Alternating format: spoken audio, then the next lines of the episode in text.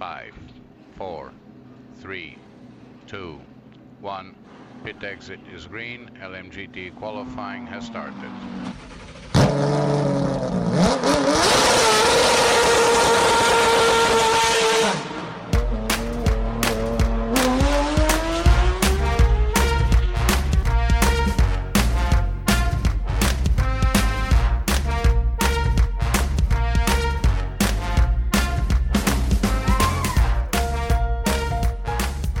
¡Oh, oh, oh! Bienvenidos al nuevo programa de los Ismaelitas. Hoy estamos aquí para comentar un poco los calendarios de, los, de, de todas las categorías que solemos ver y alguna cosilla más. Hola Isma, bienvenido, feliz Navidad. Feliz Navidad, Ismael también. bueno, pues, eh, ¿quieres empezar? Empezamos por la categoría reina, por la F1, aunque algunos dirán que la categoría reina es la, la- el WEC, pero bueno, empezamos con la o, lo- F1. o los rallies. o los rallies, o los turismos, depende de quién lo coja. bueno, eh, ¿qué, te parece. ¿qué te parece el calendario para, para el 2022? Eh, tenemos 23 grandes premios, que, que no son pocos, pero con esto de, de- de la pandemia, no sé si alguno se caerá en el último momento, en- por ejemplo, como Australia, que es el tercer gran premio, o, Singapur, que ya sabes que son países un poco, un poco no, tienen una política de restricciones eh, acordes a lo que estamos viviendo en estos momentos. ¿Qué te parece a ti el calendario? El calendario, bueno, pues al final es continuista en general, porque pistas nuevas ya las hemos tenido todas este año y, y así cosas raras que vea. Bueno, el primer problema que tiene que va, que va a ser el, más largo de, la historia, con 23 carreras. Y ya los equipos ya lo están diciendo y, y quejándose de que, que no pueden, que no pueden aguantar tantas carreras. Y así lo que dices tú de cancelaciones por temas de COVID, pues igual la que más cercana veo, pero no lo sé, todavía queda muchísimo hasta abril, es Australia. Australia que con las restricciones, como decías, que tiene, que a la mínima te cancelan cualquier cosa, como han hecho o, han tenido un- una cuarentena de, dos o tres meses estos meses pasados sin ningún evento, pues puede caerse, pero yo creo que el año que viene cancelaciones como tal, yo creo que menos vamos a tener.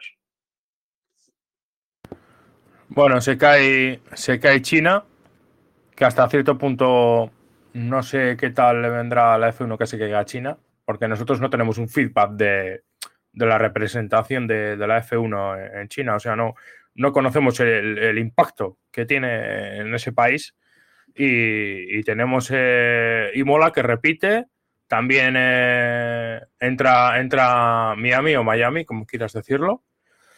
Y, y, no sé, hay, hay un salto también. Miami. Ya tú sabes, mi amor.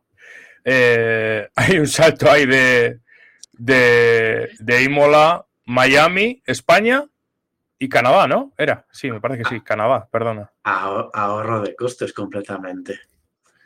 No, eh, no, no, no, no, no, no. no, Ecología, es, ecología. es Miami, España, Mónaco, Azerbaiyán y Canadá, perdón, que es que ya se me iba, sí se me iba. Eh, Es, es lo eh, más, es lo más ilógico del mundo. Lo de Miami vale que tiene un poco difícil calendario, pero joder. Bueno, también lo de Bakú, Canadá y luego volver otra vez a Europa también tiene mucha tela. Pero es que pff, son partes del calendario que no se entienden. ¿Por qué no las juntas? Un Miami con Canadá, por ejemplo.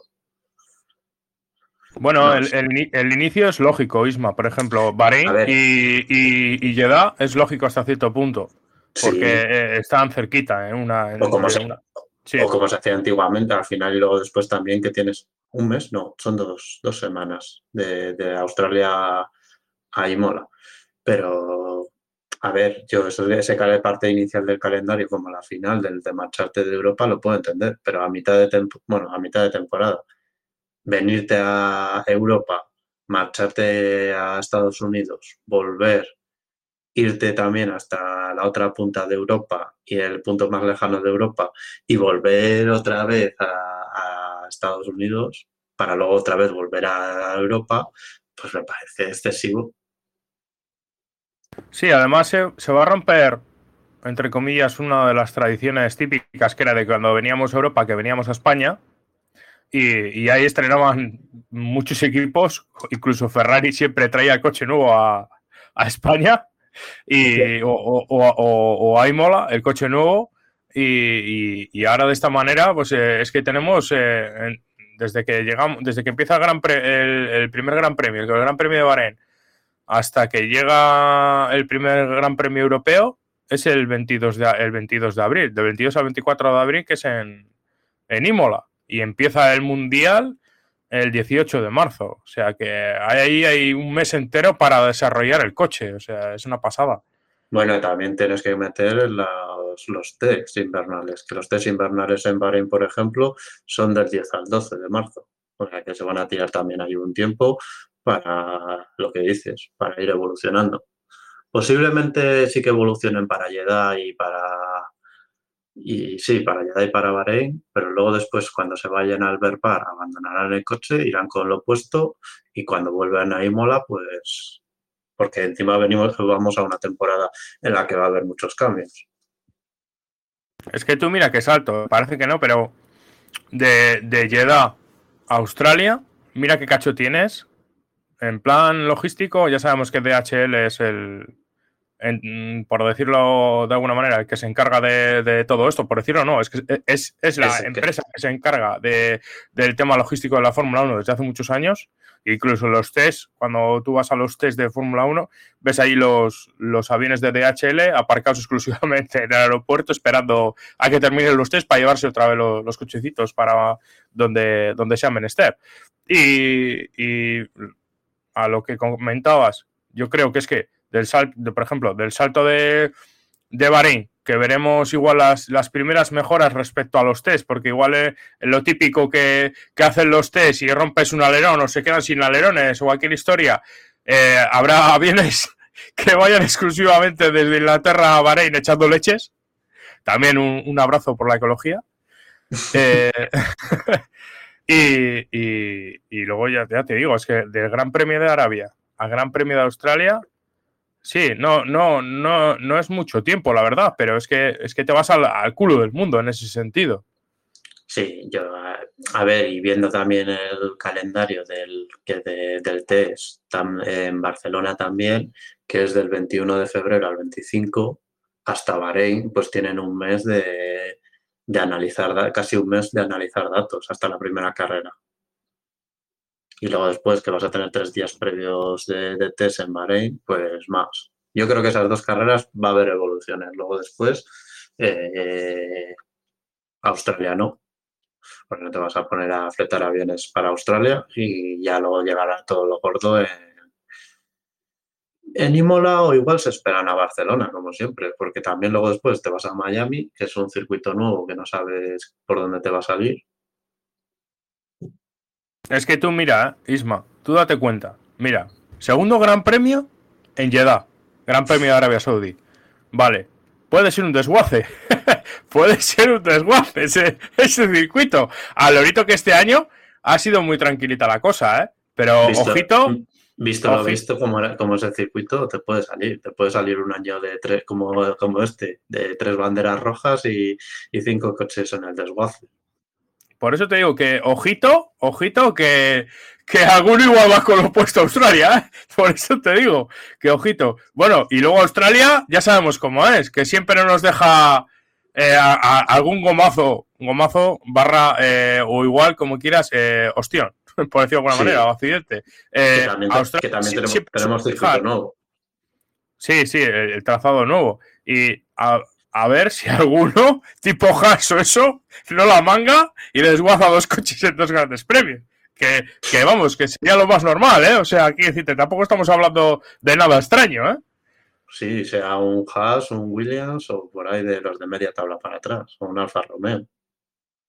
Sí, porque luego... lo, que dices, te, te sale dos, dos, grandes premios malos de que Bahrein rompes el coche o rompes un motor y luego después en Jeddah estrellas el coche y a Australia no llegas, hasta llegas con lo opuesto, lo que dices, tienes que fletar un avión para traer alerones. Por eso digo que no sé si, si alguien habrá hablado de ello, pero no sé, piensa mal y acertarás, pero, pero que se puede dar el caso. Luego de Australia, das el salto al Gran Premio de Emilia Romagna, que es en, en, el Imola, perdón. Y, bueno, Imola ya es un circuito más, más común, digámoslo así. Pero, a ver, más, que común, cercano. Para los equipos, cercano. Sí, sobre todo que al final, pues no sé qué cuánto tardarás de, de por ejemplo, de Inglaterra a, a Italia, a este punto de Italia, ¿no? Bueno, y no sé cuánto tardas, pero igual dos horas y media en avión o por ahí, no sé cuál será el aeropuerto más cercano, la verdad, nunca me he puesto a mirarlo. Pero posiblemente. Dos horas, está, bien ya. Eh, vamos, que fletas el avión por la, mm, por la tarde después del entrenamiento que tienes que traer piezas y por la noche lo tienes o a primera hora de la mañana lo tienes en el box. A ver si me entiendes. Sí, sí. sí, no es una cosa complicada. Pero ya te digo, luego es que pasas de Imola a un circuito urbano en Miami. Es que, es que estamos en las mismas. Estamos. Que no haya una catombe, algún golpe de estos, tipo como el que hubo aquí mismo en Imola hace. ¿Cuándo ha sido? Ya dos años, sí, dos años. Que hubo el golpe ese en la, recta y que, que, hubo un desguace interesante. Es que puestos a desguace luego también, fíjate en los siguientes: Mónaco, Bakú, irte a a Canadá. También Canadá tiene tela. Cuando se va a Canadá? Porque lo típico, como algunos no tengan coche por la mano, ojito, ¿eh? ojito, ojito. voy a pensar en ese punto del calendario, de, decir de, joder, que te estrello dos veces seguidas el coche contra un muro y, ojo que no llego. no llego que las eh, piezas. Si es que tengo que venir, para que pienses mal, tengo que venir yo, ¿eh, Isma. Siempre, siempre. no, pero no es, muy, difícil, la verdad, de, pensar en eso, porque, a ver, eh, los toques tienes una alta probabilidad de tener un toque. El año que viene no sabemos cómo van a ser los coches, son ruedas de 18 pulgadas, eso sí lo sabemos. Eh, me refiero a que no sabemos cómo van, a ser, cómo van a ser los coches de nerviosos. Supuestamente van a ir pegados al suelo, supuestamente. Sí, de, difíciles a la hora que, sean perros, a la hora de en un circuito urbano de, querer apurar contra un muro. Efectivamente. Y ya, hemos visto cómo es Jeddah, de que no perdona. Jeddah no perdona. No, no, no perdona. La verdad es que no. Y a ver, entre. entre. entre Imola y Miami. Luego tenemos España, que en España, hombre, si no pasa nada no, suele, no suele, no suele haber grandes toques, a no ser en la salida o algo que haya un poco hecatombe. No, no, suele, no suele suceder nada. hay más el, el triunvirato que te he dicho, el Mónaco, Bakú, eh, Montreal. Sí, sí, no, estoy haciendo, un, estoy haciendo un repasillo, ¿sabes, Isma? Por, por, por un poco de normalidad, porque vienes de Miami, Barcelona Sí. Barcelona está por la mano, ya lo sabemos, que todos los equipos tienen por la mano Barcelona y aparte después de cinco días de test en invierno, le van a tener por la mano en mayo a, a Barcelona. O sea, es una carrera aburrida de, desde a priori, es una carrera aburrida, no sé qué el nuevo reglamento de carreras entretenidas sí, pero es, que, pero es que luego de España, luego después de Montbeló, nos viene, como toda la vida, el Gran Premio de Mónaco. que, eso nos puede... en competencia con las 500 de Indianápolis.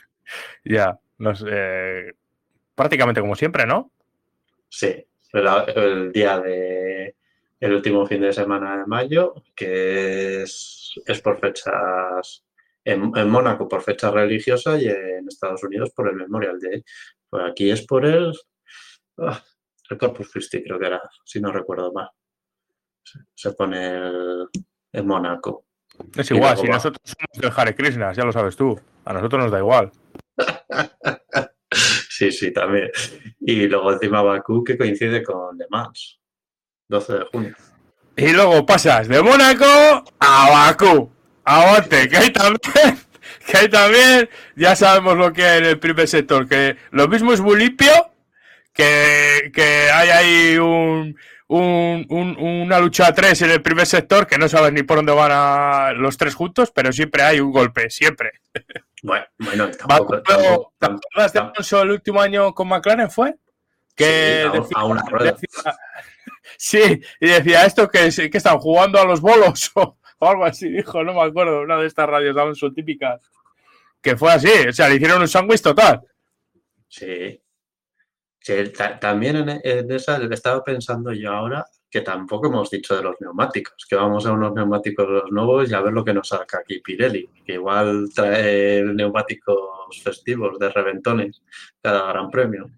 El megalodón. El megalodón de los neumáticos. Pirelli, en tu coche. Y a mitad de temporada igual tenemos otro cambio de neumáticos a más duros. ¿Cuándo? ¿A mitad de temporada? Igual, igual me estoy diciendo muy largo para Silverstone, Ah, vale, vale. como, es vale. Pero como es tradi- como es tradición. sí, sí, sí. Como es tradición para, para fastidiar a- a- al, que, al que vaya líder en ese momento en el mundial, ¿no? O al que vaya destacándose. No, ma- más porque serán una basura de neumáticos. Sí, también, también, también, partiendo de eso también, las cosas como son. Bueno, y luego después de- del Gran Premio de Bakú saltábamos a Canadá, como hemos comentado, y luego de Canadá al Gran Premio de Gran Bretaña en Silverstone del 1 al 3 de julio. Perdón.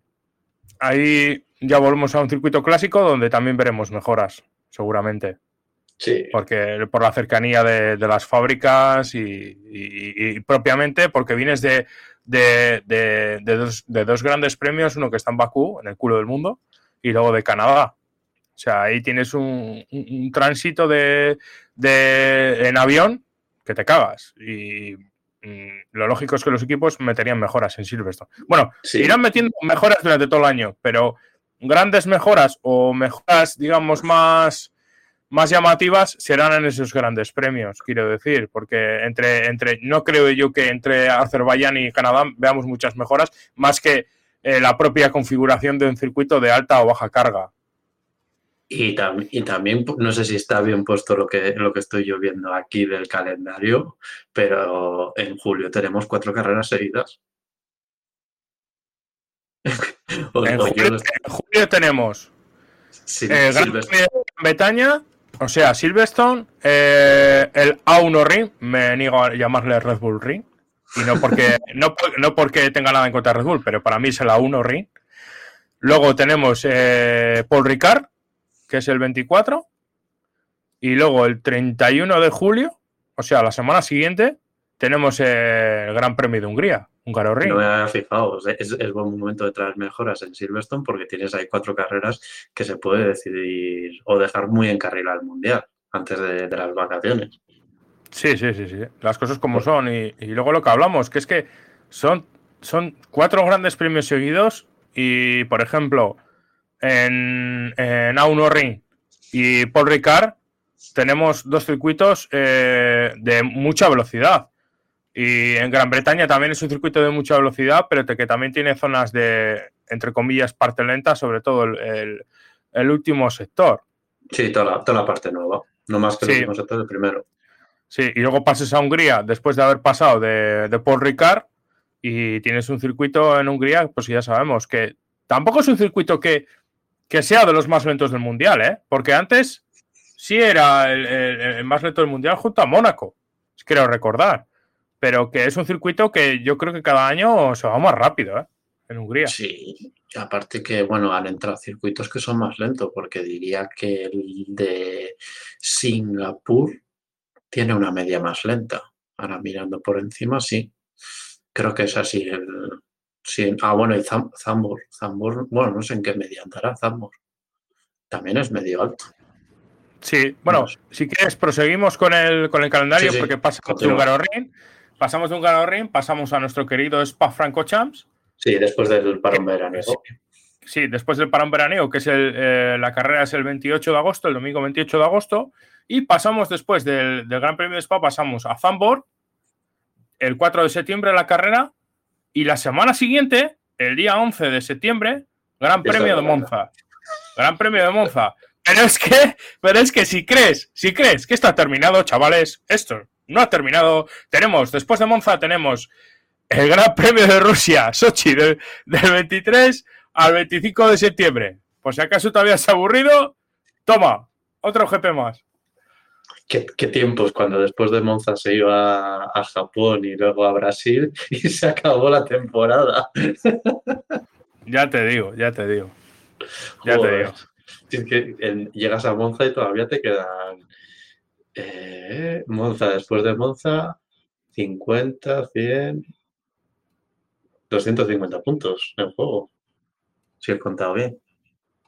Pues mira, tienes Abu Dhabi, que es el último, Brasil, México 3, Estados Unidos 4, Japón 5, Singapur, que siempre está en el aire, 6, eh, Rusia 7, tienes después del Gran Premio de Italia 7 grandes premios, un mini mundial tienes ahí concentrado. Mm. Es que es muy larga, es que la temporada se va a hacer larguísima y, vamos a ver, pues como este año, al final, por ejemplo, de lo que hablábamos de Sainz, no tiene la victoria. Yo creo que, le, está, tardando mucho en llegar la victoria de Sainz. Pero siempre metemos a Sainz en el podcast, no sé cómo lo hacemos, ¿eh? pero bueno.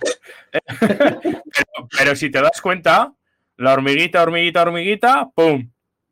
Y, por ejemplo, Gasly, yo creo que este año tenía que haber estado también muy alto, porque, porque ha sido un, piloto que ha estado ahí y muchas veces luego ha desaparecido. Y Alonso lo hemos visto, y Alonso lo hemos visto que a principio de temporada no le pegaba al aire, y hemos visto que, al final hormiguita, hormiguita, pum, mirando esa planta también. Pero bueno, eso también hay que ver cómo se plantan los coches en Bahrein, porque podemos decir mucho de Gasly de esta temporada, pero es que al, año que viene es borrón y quinta nueva. Sí, sí, eso sí es verdad. Es que la verdad es que estamos en Braga. En Braga, en Braga estamos ahora mismo. Como mucho podemos opinar del calendario. Luego después, cuando llegue marzo, pues podremos opinar un poco de los coches, que otra cosa es que veamos algo, que al final es como lo que decíamos antes tú y yo previo al podcast de, de los test post temporada, pues como los test de pretemporada puedes ver o atisbar cosas de que igual ciertos coches están en, de mitad para abajo, de mitad para arriba, o, intuyes de que hay algún equipo de que ha dado con la tecla, pero llega el primer gran premio y te pegan el hachazo, alguien que se esconda o lo esconda bien y, y tú dices, ¿y este dónde ha salido? No, y luego, por ejemplo, no hemos hablado de otra cosa que es muy importante, que siempre es, un clásico de, todos los años en la Fórmula 1. Hemos hablado de que ahora, por ejemplo, después de Rusia tenemos Singapur. Y hemos dicho al principio, cuando hemos empezado a hablar de calendario, que entre comillas, porque Singapur o Australia son países muy restrictivos en cuanto al tema de la pandemia y, otras muchas cosas, que no vamos a entrar.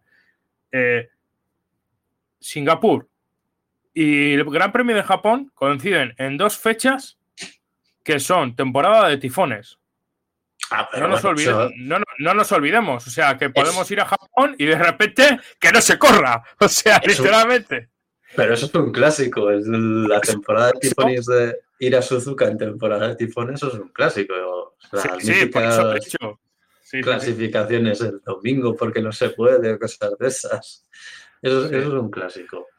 Sí, o sea, de Suzuka, ¿eh? La de Austin, aquella también que la, clasificación, no se tuvo que celebrar el domingo, no me acuerdo. Que también sí, fue el domingo, el domingo, ¿no? El domingo fue por, un, por un huracán. Sí, creo que fue un domingo. Que por lluvias no se podía el sábado y al final creo que fue el domingo, no me acuerdo ahora. Sí, eh, fue huracán que se convirtió en tormenta tropical, pero aún así cayó la mundial. Exacto. Bueno, en Austin ya vamos dos veces, que cuadra eh, huracán que se convierte en tormenta tropical, porque yo me acuerdo del el primer año fue que vimos la típica de los barquitos, la peña haciendo barquitos, y, este año, ¿no? Este año fue cuando, cuando hubo también la tormenta. Este y bueno, sí. este, este año, yo creo que no. Yo es que recuerdo la de, me viene la de NASCAR, la de NASCAR que llovió ese fin de semana, lo que no hay escrito. Madre mía. Eres un junkie, chaval. Pues pasamos de Japón, pasamos de Japón que es el, eh, del 7 al 9 de octubre. Pasamos de Japón y damos otro salto transoceánico del Gran Premio de los Estados Unidos al Circuito de las Américas que se celebra del 21 al 23 de octubre. Y, luego de ahí, pues ya hacemos un poco la gira, ya la, esta sí, viene siendo ya más normal, o la que debería ser, que es eh, el Gran Premio de los Estados Unidos, México y Brasil. Sí, sí, pero luego, a recorrer el mundo. Sí, bueno, llegamos, a, llegamos a Brasil el 11 de, noviembre. Eh, bueno, llegaremos el miércoles, jueves. Eh, llegaremos y luego de ahí damos otro salto a Abu Dhabi, otro salto transoceánico. En una, en una semana. Sí, al de, ya te digo, es que además eh, en una semana, mira qué cambio de horario das, pero bueno, la gente ya está, acostumbrada a eso, pero que vamos, que, joder, que estamos ya en el, eh, el, Gran Premio de, Abu Dhabi se celebra el domingo 20 de noviembre, que ya es una mm. pasada, ¿eh? Pero bueno, para nosotros, oye, yo personalmente me voy a la droga, a ver si me entiendes. O sea, eh, yo quiero carrera, ¿sabes? Lo que pasa es que este año yo lo hablaba con, con, con mi queridísima esposa el otro día. Le digo, joder, no me acuerdo de nada de lo que ha pasado al principio de temporada. Y era verdad. O sea, es que mm, tengo que echar la vista muy atrás. Yo tengo una memoria difícil por temas de curro y todo. Al final se te acumulan muchos, muchos datos en la cabeza que luego igual te vienen al año después, que es curioso. A mí me pasa eso. Cosas que igual no me acuerdo en el momento y luego de repente dentro de dos meses o cinco meses me viene a la cabeza lo que, lo que en ese momento quería acordarme de ello. Pero bueno, eh, si te das cuenta, son 23 carreras, tío. Es que es un salto de la hostia.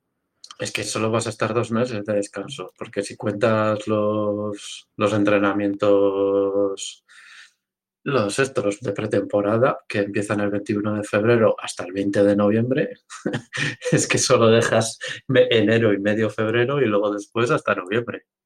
Tienes lío. Es que es un calendario, es que es ya casi tipo NASCAR, pero es que NASCAR por lo menos puede permitirse porque al final es dentro de Estados Unidos, que es un continente y y parte del equipo solo viaja los domingos, tienen jets privados que van directamente, lo que dijo, tienen habitualmente los aeropuertos al lado de, del oval, que van en vuelos privados, y eso lo tiene mucho más fácil. Pero es que en una categoría como, como la Fórmula 1, el intentar tantas carreras, o tienes dos equipos o, o no es viable. Si ya lo, por ejemplo. Y, además con la reducción de costes famosa, que ya entra en vigor este año. O sea, es que es una cosa muy heavy. Sí, el propio Mazepin lo, lo, a ver, entre comillas, lo reclamó, lo recalcó este año en, Brasil cuando empezó a llorar. Porque, porque se había marchado un montón de gente, de, bueno, un montón de gente no, se había marchado gente de, su equipo porque no podía ya aguantar ese ritmo de, de carreras y veían eso, que, que estás aquí encarcelado durante, durante un año entero. Es que solo tienes dos meses de descanso. Y la que decíamos, es que julio no pisas por casa. Sí, en plan familiar es un... Como tengas hijos o, seas muy apegado a tu familia, te, olvídate. O sea, olvídate literalmente. Mira, es que yo, es que soy, como soy tan friki, el año pasado me acuerdo de Australia, Australia de los Supercars que lo contaban, porque creo que se hicieron tres o cuatro carreras hacia el final de temporada y se hicieron eso, 3.000 o 4.000 kilómetros los que llevan los camiones y eso, y un medio año, cuatro meses se tiraron siempre a la familia en una categoría nacional. Y ya lo reclamaban. Lo reclamaban. Eso. eso es una auténtica pasada, tío. Estar tanto tiempo fuera de casa eh, nosotros sí somos yonkis, como yo he dicho antes, pero, pero joder, que, es mucho tiempo fuera de casa y la gente tiene vida también, ¿sabes? Aparte del, propio cansancio mental ¿eh? que tiene que tener la gente. ¿eh? Que lo puedes entender en una categoría, entre comillas, nacional, de tener un poco de unas cuantas carreras a mayores pero es que 23 carreras en una categoría global como es esta, con el calendario, las, las barbaridades que hemos dicho de, estar en Europa o estar en Arabia Saudí, irte a, a Australia, volver a Europa, volver a ir a América, venir otra vez a Europa, irte a una punta de, de, Europa, irte a América, es que es una locura. Es una locura. Bueno, personalmente no tiene el, el, calendario es excesivo. A mi gusto es excesivo. Obviamente yo encantado de ver tantas carreras, pero para la gente, si no permiten tener a más gente en los equipos, es excesivo. Por el bien de los equipos me refiero. Sí. Si quieres, damos por terminado el tema del calendario de, Fórmula 1 y pasamos un poco a hablar de alguna noticia que hay por ahí. Por ejemplo, eh, Horner ha dicho, no sé si ha sido hace un día o hace dos días, que, que le, da más, le da más valor al campeonato de pilotos que, que al campeonato de constructores. Y a ver, en esta Fórmula 1 moderna barra el mundo que vivimos ahora, el impacto que tiene que, un piloto joven como Verstappen sea campeón del mundo, sea Verstappen o sea cualquier otro piloto joven. El impacto que tiene a nivel de, prensa y de redes sociales y de todo es mucho mayor que, que, por ejemplo, que un coche o que dos coches en este caso, que es la Fórmula 1, queden campeón de, de, constructores, aunque la pasta te la den la, FIA por ser campeón del mundo de, constructores, eh, o la Fórmula 1, mejor dicho, yo creo que en el mundo que vivimos hoy tiene muchísimo más impacto eh, el ser eh, campeón del mundo de, pilotos. No sé si, si habrá gente que, que, en ese sentido lo tenga no monetizado, sino que lo tenga organizado, sepa cuánto puede generar eso, porque a nivel mundial yo creo que es una cosa muy difícil de calcular, pero el abrir todas las portadas con, en este caso, Prestapen y su Red Bull, pues eso no hay publicidad que lo pague, ¿eh? Sí, hay gente que lo calcula, eso se sabe perfectamente y la demostración está en, Mercedes, lo que ha hecho este final de temporada. Es campeón de constructores y como que no, no hubiera sido campeón. Ha pasado completamente desapercibido. Ese, es el puro ejemplo, lo que decías tú ahora de ser campeón de constructores o no. En este caso Red Bull ha tirado por el campeonato de pilotos, que en realidad es lo que te más fama te da. Te abre portadas, encima como se ha disputado pues más, con más motivos, y vas a estar hablando de Verstappen hasta el inicio de la próxima temporada. Nadie se va a acordar de que Mercedes es la campeona del mundo.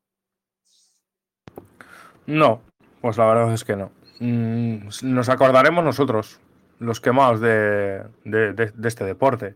Pero igual dentro de 12 o 15 años o, menos, porque vivimos tan al día y tan rápido que muchas veces personalmente se nos olvidan las cosas.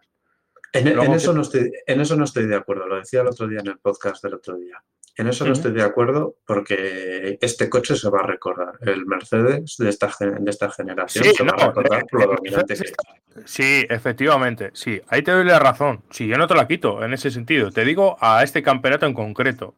Ah, que, no se, que no se va a recordar el Mercedes este año como un coche dominador, como ha sido en los años anteriores, porque yo creo que a motor nuevo, a motor nuevo es más rápido el Mercedes, pero hemos visto como la degradación paulatina por el uso de los motores en diferentes grandes premios, se ha visto que la degradación del motor Mercedes, degradación, digo que va perdiendo potencia, quiero decir, eh, ha sido mucho mayor que la que ha tenido Honda en ese sentido.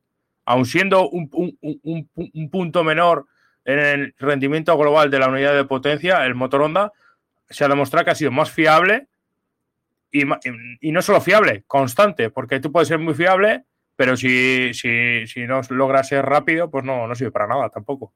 Mm, en eso lo comparto. De primeras, de, recién descorchado el motor, era el mejor, pero luego después como que se igualaba. El, Honda era más estable y el Mercedes iba bajando poco a poco, poco a poco, poco, hasta que incluso el Honda yo creo que le superaba en las últimas carreras. Sí, luego, por ejemplo, un equipo que, ha dado un salto, que no lo hemos... El otro día eh, yo estuve en el programa que hicisteis, resumen de temporada, pero muy... porque ya sabes que venía de viaje y tal. Y, un equipo que yo quiero recalcar, la diferencia de puntos respecto al año pasado con, con este, es el Ferrari, porque hemos visto que no solo ha dado un salto en, potencia que se ha visto, pero es que es a nivel global, porque fíjate, el año pasado consiguió 131 puntos, nada más. Y este año son 323 puntos y medio, bueno, el, medio ese es por el Gran Premio de Spa, y ha conseguido dos poles, que ya quiere decir que un coche cuando consigue una pole es que es un coche rápido. Pero cuando, eh, eh, cuando consigue dos es que ya es un coche que se consolida, eh, o sea, que tiene ya cierto toque de, performance global, porque una pole te puede pasar como este año ha pasado, fue a, Russell en el propio Spa, que hizo la pole, ¿no? Sí. fue, segundo. segundo, perdón, perdona. segundo, tercero, ahora, se me ha ido. no, tercero, tercero, tercero. Pero que bueno, que, que, quiero decir que puedes tener un golpe de suerte y hacerte una pole, pues como hizo Hulkenberg en Brasil hace unos años con el Williams. Que puedes tener ese, e, e, ese toque de suerte, pero ya cuando haces dos poles ya no es casualidad y cuando haces cinco podiums tampoco. Espero que Ferrari, por fin, aunque no tenga un coche dominador para el año que viene, esté en la pomada. Ya soy simplemente por el hecho de que es un equipo que, que, tiene que estar ahí, vamos, que es que es Ferrari, es historia de la Fórmula 1. A ver, Ferrari, yo opino lo mismo y, y al final es eso, ha ido hacia arriba. Cosa rara en Ferrari, sí, porque no es lo habitual, pero ha ido hacia arriba en lo que dices y se ha visto en, los últimos en las últimas carreras, que ha superado porque también venía cuesta abajo McLaren, pero, pero estaba ahí, estaba ahí, han conseguido una regularidad de ser los mejores del resto y los dos pilotos son fiables, entre comillas. Eh, y, han, y, pinta bien para el año que viene, porque yo creo que han, bueno, pinta bien, no sé qué decir, porque con el tema de los motores nuevos, el, el inaugurar motores nuevos, a saber por dónde sale, y siendo Ferrari, pues también. ya, pero es que Isma, eh, Ferrari yo creo que también una cosa que le ha beneficiado ha sido el no tener la presión esa de estar luchando por un campeonato o no ser él siempre el contrincante que esté luchando por un campeonato. No sé si me explico. Por ejemplo, los años que, que, Alonso, por, tomar años cercanos, los años que Alonso ha estado luchando contra Red Bull, eh, Ferrari tenía una presión enorme. Y yo creo que muchas veces esa presión la hacía igual cagarla o involucionar.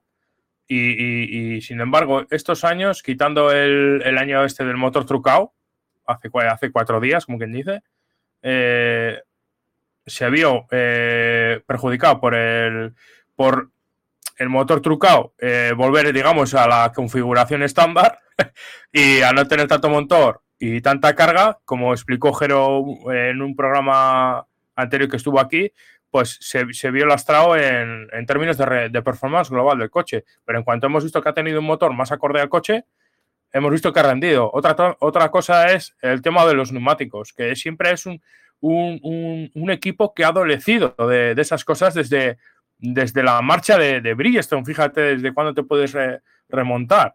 Porque en cuanto dejaron Bridgestone y eh, montaron los, los famosos Pirelli, que era su administrador único, siempre ha adolecido de este, de este problema. O sea que mm, es una cosa que siempre me ha sorprendido en Ferrari porque es un equipo que antes lo trabajaba mucho debido a que tenía test ilimitados, por decirlo de alguna manera, y todo eso, o sea que se pasaba al juego dando vueltas en Fiorano y en otros circuitos, pero que, que, joder, me, sorprende que siempre estén con, con la suspensión purroa, eh, cambiando esto. Eh, algún año tiene que dar con la tecla en el tema de los neumáticos, porque otros equipos con inferior presupuesto siempre están más o menos, saben administrar bien los neumáticos o saben eh, dónde tocar para, para, arreglar esos problemas de degradación, etcétera. No sé, creo que es un, tema que deben mejorar. solo un año, recuerdo ahora, me viene solo un año que Ferrari haya entendido los neumáticos. el, de, Alonso que, cambiaron los neumáticos a mitad de temporada. Ese, ah. ese, Ferrari no hacía buenos tiempos en clasificación, creo recordar que creo que eran los Mercedes. ¿El, de Silverstone puede ser? Sí, el que cambiaron en, Silverstone. creo, creo que era ese. Y... Sí, el que pusieron los neumáticos más duros y que eso reavivó aún más la diferencia que tenía Red Bull respecto a los demás. Hmm. Pero bueno, que sí, Ferrari también lo tenía fácil para no tener presión, porque lo que dices, no está luchando contra el campeonato y viene de un desastre de año como el año pasado, que, se, bueno, se arrastraron, no, pero lo tuvieron muy complicado, que era un coche muy malo. También por problemas en la suspensión trasera, si no recuerdo mal, que yo creo que lo dijo ya que donde tenían, habían intentado hacer, creo que como Mercedes o no sé qué otro equipo, el poner como el aceite de, de los del, de los amortiguadores en un punto, lo que pasa es que se, que se calentaba con el escape y, cambiaba. Como Mercedes, como Mercedes y, en este caso su equipo B, Aston Martin. Sí, y, no lo tenían puesto en, en, un lugar correcto y se sobrecalentaba, no recuerdo qué pasaba y el coche cambiaba de comportamiento de, de una vuelta para otra incluso. Y parece que poco a poco han ido corrigiendo todo el coche y, el motor ha recuperado potencia y pueden generar mucho más carga. Sí, sí, esa ha sido una de las claves que yo creo que, ha beneficiado en ese sentido a, Ferrari por, en la mejora de este año. ¿Tienes algo más que comentar de, la Fórmula 1? Porque yo, más allá de, ver a, a, este, lo diré, a Piquet con la, con la sudadera de, con la sudadera cenando en, en Nochebuena, tío. Porque no debe ser en Nochebuena cuando ha colgado la foto, tío. En, noche, Nochebuena y de visita a Eccleston en la casa, ya que está por Brasil. El pobre que lleva a la mesa. Qué cabrón eres, eres muy malo, tío. Eso no se dice. Además, en la, en la, en la, en la foto que, que vemos, eh, vemos al, señor Piquet, pero súper como acoplado ¿eh? a, Verstappen, o sea, más, más encima que, su, propia, que su propia hija. El, el cuñado, Bueno, yo creo que, que, le han adoptado a, a, Verstappen en esa familia como, como una buena fuente de ingresos en este caso. ya que los otros hijos no, no prosperan. Hemos visto por ahí un vídeo de, de jugando con, con Verstappen al, fútbol sobre una lona mojada o llena de jabón y, y mete buen mete buen gomazo Nensiño sobre, sobre, sobre el suelo, la verdad. Bueno, y, cambiando de tema, si quieres pasamos ya a nuestro queridísimo calendario del WEC. Que comienza, comienza el prólogo, comienza en Sebring el 12 y 13 de marzo, eh, para pasar la siguiente semana a, a las mil millas de Sebring, o sea, las famosas seis horas si no me equivoco, ¿eh? que igual se me va la pinza y ya sabes la cago. Estás tú para corregirme, es el 18 de marzo. No, es que son diferentes. La de IMSA son 12 horas y estas es 6 horas. No son dos carreras diferentes. 6 horas, ¿no? Sí, estas 6 horas, sí. Pues sí, bien, lo he dicho bien. Si es que me lías, tío. Es que me lías. No, no, coño, lo has dicho bien. Lo que pasa es que no es la tradicional de 12 horas. No, no, claro, las 12 horas no son. La, típica, las 12 horas de Sebrin no es, eso está claro. Exacto. Pues pasamos de las eh, mil millas de Sebring, pasamos al 1 de mayo, que tenemos el carrerón, uno de los carrerones del año que no os podéis perder, que es las, las 6 horas de, Spa, el 1 de mayo. Luego pasamos al 11 y 12 de junio, que, tenemos. Es que es tan pequeño el número que son, creo que son 7. Bueno. Sí, es verdad. Es que tenemos los dos el mismo calendario. Spoiler, tenemos los dos el mismo calendario. Estamos en la web de la FIA y estamos mirando el calendario de la web de la FIA. O sea que la FIA ya está haciendo las cosas mal, no hace las cosas claras. Ya es un vacío lugar. No sabemos si es el 7 o el 1. Ya tenemos que buscar. Bueno, pues para lo que los queréis saber, buscarlo. No os voy a poner, no os voy a decir nada más. Que queda mucho hasta el 7 de mayo, si la gente le da igual. el 7 de mayo. A saber dónde estamos. A saber dónde estamos. Igual estamos haciendo el amor en una isla paradisíaca tú y yo. pero yo no he dicho contigo, he dicho los dos, pero yo no he dicho contigo. Bueno, el 12, perdón, 11 y 12 de junio tenemos las 24 horas de Le Mans. Luego tenemos las 6 horas de, Monza, el 10 de julio. O sea, un mes después tenemos otra carrera. El 10 de, julio. Y... ¿Sí? De mes en mes. No, que iba a decir de mes en mes, excepto sí. de la primera a la segunda, de mes en mes, carrera. Efectivamente. Luego tenemos, después de, las 6 horas de Monza, que es el 10 de julio, lo repito para que se quede claro, luego tenemos, damos un salto hasta septiembre, hasta el 11 de septiembre, que tenemos las 6 horas de Fuji en Japón, y luego para finalizar el año, como viene siendo costumbre, las 8 horas de Bahrein el 12 de noviembre. Y bueno, eh, se han comentado estos días las mm, cositas de, para el 2022, lo que ya se venía hablando este año y, se sabía, ¿no? Pero ya se ha, confirmado que, los LMP2 eh, eh, van a ser más bopeados aún para, para, el WEC. Sí, se ve, sí es que se veía venir. Se veía venir porque lo que querían capar de, de hipercars con el MDH, aparte de que ya se han pasado por el forro el tiempo, porque me suena que la pole de este año era 2.27 en, en Le Mans, no sé si lo he dicho bien, y querían que fuera 2.30. Y es que 2.30 es casi lo que hacen los LMP2, o sea, tenían que caparlo sí o sí. Y, espérate, yo ahí lo más preocupante van a ser los, los peores LMP2. No vaya a ser de que algún GT3, le, uy, GT3, un GT le, le dé un susto. Bueno, en clasificación, el primero fue el NMP2, el número 38 de J, del equipo J, y fue 328-807. Y en lo, eh, Sí, en la clasificación. Y luego tenemos la Hiperpole, que en la Hiperpole eh, hicieron 327-950, o sea, casi 328. Ahí no lo has dicho tampoco mal. No, he, dicho, dos, he dicho dos 27, pero bueno, sí, era tres. Yo es que recordaba que era veintitantos, pero no recordaba el minuto. No, ibas mal, quiero decirte que no, que no ibas mal. Y a ver, que, han estado el, mejor tiempo de los, de los Glickenhaus en la Superpole fue 3.25 y luego el segundo Glickenhaus fue 3.27.6. O sea, han estado cerquita, quiero decirte en comparación a, lo que es un hipercar y luego un LMP2. Han estado cerquita. Joder, el, el estuvo sufriendo ahí con los LMP2, que le superaron, quiero recordar, al principio de carrera. Luego después se separaron.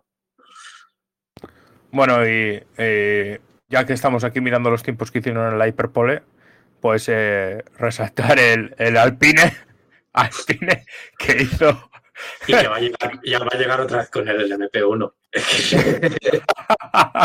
Se la va a volver a fumar el reglamento IPK. Y ya, te digo. Los, rusos también de, de, SMP están diciendo, oye, si este puede con un LMP1, ¿por qué yo no voy a poder desempolvar el mío? claro, no, no, tiene su lógica, oye. Eh, el, el, el, Hypercar de Hypercar barra el MP1 de, de Alpine hizo, hizo 3.25 por 3.29.9 de, de la pole, en la hiperpole de, del número 7 de Toyota. O sea que, que, que, vamos, que, que no está lejos, vamos. No, pues bueno, pero al Toyota ya sabemos lo que es y hasta que no haya otra marca que le, eh, que le plante cara, que yo creo que este año Peugeot no, no va a presentarse por, por demás. Igual pues después en Monza, en Fuji o en Bahrein sí que hacen acto de presencia, pero no de forma continua. Sí, luego eh, otra, otra buena noticia para el, para para el WEC es que, que Peugeot ya está, ya está haciendo sus primeros test, aunque sea en un circuito privado de, de Peugeot. No me extrañaría nada que, que, que pronto veamos en, no sé si en Alcañiz o, en Bahrein o no sé dónde, veamos alguna foto filtrada del, del rodando. También eh, eh, se ha comentado que, Porsche eh, ha retrasado su, primer test hasta enero. O sea, yo creo que Porsche también lo tendrá adelantado como, como. Lo que pasa es que igual no se ha filtrado ninguna foto o está rodando en, yo qué sé, pues por decirte, en el túnel de viento de Sauber o en cualquier otro túnel de viento tipo Toyota y está rodando el coche eh, a escala real, a ver si me entiendes. Peugeot anda con, haciendo el hype de, de su alerón trasero, de su no alerón trasero que yo creo que van a ser dos mini alerones detrás de las ruedas, estilo Fórmula E o el Ferrari FXX de calle, que siguen intentando el decir que si tengo alerón no tengo alerón, están jugando con eso. Y yo este año no creo que se presenten o, o se presentarán en las carreras de final de temporada. Y Porsche lo tiene más fácil para presentarse, ya hizo la presentación oficial con dos pilotos a Dale Cameron y, el otro no me acuerdo ahora quién era, que con el equipo Penske y ya dijo que el, coche este año posiblemente esté. Y el tema de Peugeot sí, lo habremos viendo, pero no creo que este año le veamos en competición. Pero por sí, el Porsche al final no deja de ser un LMDH que este año en IMSA no sé si entra el reglamento del MDH, ahora estoy dudando. Pues bueno, si, tendríamos a, Eloy en nómina, nos llamaría ahora por teléfono como a nuestro gran Sergio, como a nuestro gran amigo Sergio, Sergio Martínez, 23 PNZ, que desde aquí le mandamos ánimo porque están, sé que están siendo unas fechas pues un poco difíciles, porque ya sabemos la pérdida que tuvo, y ahora pues hombre, son fechas complicadas para ese tipo de cosas. Eh, se viene Daytona, ya lo tenemos aquí a la vuelta de la esquina ya. Qué ganas, de, qué ganas tengo de, volver a esa carrera, la verdad. Queda nada. No queda nada. Como diría que, bueno, no puedo, no puedo, no puedo, que ya viene Daytona, que no puedo. Dubái intenta ser la primera, pero al final siempre la que tenemos en el calendario como la primera es Daytona. Sí, la pata negra es Daytona en ese sentido. Y yo creo que, que a ver, los que la gente que lleva más tiempo que nosotros viendo la resistencia ya lo sabe y sabemos que Daytona pues siempre ha sido el, el cabre a la lata, digámoslo así. Pero yo creo que estos años aún más la gente se lo ha tomado aún más, quiero eh, vaga la redundancia, en serio, porque eh, menudos planteles tiene la carrera de Daytona, ¿eh? Sí, sí, sí. Ya no es el invitar a, los amigos y, sí que más el tomárselo muy en serio la hora de, si quieres luchar la categoría, tienen que venir buenos pilotos. Porque es en el de Jimmy Johnson, estar Kobayashi y Pechito López. Y luego después también eso. Tienes, tienes es que son pilotazos. Al final en IMSA, tanto en IMSA como en el web, hay muy buenos pilotos. sí, también. También tenemos que decir que se nos olvida decir una cosa antes de, del WEC, antes de, seguir hablando de Daytona. Perdona, Isma, que eh, BMW dice que va a hacer un, Hypercar junto a Lara. Mm, sí, bueno, Hypercar o el MH, es que yo ya tengo un lío porque hay un montón de marcas y bueno, dicen, dicen que ingresarán en la clase Hypercars en el WEC con un, un LMDH junto a Valara. Ahora, Eso también tiene truco, porque el hueco lo puso como que iban a entrar como hipercars, pero si tú miras el comunicado, yo entiendo que lo que van a hacer es un LMDH y van a correr en IMSA, porque lo que dicen que van a estar en Daytona, van a correr en, IMSA para tener la, posibilidad de ir a Le Mans por parte de IMSA, por parte de, de, ese campeonato, como hace Corvette o otras, al final las plazas oficiales que hay para, para llegar a demás. Sí, luego también tenemos que recordar que. Es que en, eso hay que yo tengo la crítica hacia el web que los, eh, publicitariamente lo está haciendo horrorosamente mal porque está generando un lío de este coche no sabemos si es hipercar, este sí, este no sabe lo que va a venir, este es el MDH ellos lo, meten, lo, han metido todo en la categoría de hipercars, pero es que en la categoría de hipercar estás metiendo el LMDH y el hipercar que ya en el futuro pienso que va a ser como cuando los LM, el MP1H y los LMP1 normales, que el que va a optar a la victoria de Le Mans van a ser los hipercars y los que van a estar ahí como rellenando, si por si ha fallado un hipercar, van a ser los LMDH. Sí, ya yo creo que debemos esperar un poco y ya se vayan clarificando, mejor dicho, las cosas, porque eh, está un poco, eh, es un poco un rollo en los reglamentos, todo, y, volviendo a Alemán, o sea, volviendo, perdón, a Daytona, lo que te decía del plantel, eh, fíjate, este Will Steven aprovecha su momento y mirándose colocado, ¿eh? ¿Mm? Sí, sí, sí, lo que decíamos de Meri. Mejor, de Meri. Es que ha perdido dos trenes de, entrar en equipos oficiales. Ha perdido dos trenes. Pero bueno, es su mentalidad y felicidades por él. Si es contento así, pues yo no le voy a decir lo contrario. Pero a mí me da pena mm, porque ves que es un talentazo que puede estar ahí consiguiendo y haciéndose una carrera pero le tienes por ahí dando tumbos de no correr, y te hace dos, ahora en Australia, ahora no sabemos dónde va a aparecer. Y sí, por el, y por el contrario, tenemos Isma que, me parece que lo hemos comentado, pero no lo, no lo comentamos en profundidad. Eh, el regreso de, de Alex eh, Riveras a, digamos, al equipo pata negra de, de, de Aston Martin. Yo creo que en privado sé que lo hemos comentado, pero en el podcast creo que no, no me, no me acuerdo. Ya tengo líos. Pero sí, y aparte que veía de esta semana que han confirmado los de G Racing o algo así, no me acuerdo más, el equipo, que van a tener el equipo propio en GT Pro, en, en esto, en IMSA, con los GT3, equipo Pro que se permite este año. O sea que ahí hay un puesto para Rivera. Sí, sí, sí. O sea que, va a debutar en Daytona. O sea que tiene una. Bueno, redebutar. bueno, redebutar, redebutar. Yo me acuerdo, mira, una de las cosas que mm, he visto carreras, no en Daytona, tampoco he visto mil, pero una de las cosas bonitas que me enamoró fue una cámara que llevaba Alex Rivera cuando estaba con, con Porsche eh, no me acuerdo en qué equipo, me parece que iba por el, por el equipo eh, americano este. El WeatherTech. Sí, eh, pero con el patrocinio este del corazón, que es una asociación de. No, pero eso es, eso es en Aston Martin, eso, fue, eso es en Aston Martin el que te digo. No, pero también la, no, pero también la ha llevado, también la ha llevado en el Porsche. En el Porsche ha llevado esa, esa publicidad, me parece. Ya me haces dudar, me vas a tener que hacer buscarlo y todo. sí, sí, sí. Bueno, el caso es que era una cámara on board y, de noche era precioso ver el volante, como los LED que era una pasada. Y, pero era una, cámara no la típica que llevas tú desde dentro del coche, sino la que llevaba él, ¿sabes? En el, en el, casco o no sé dónde la llevaría fijada, pero era una pasada, era una maravilla ver esa cámara on board.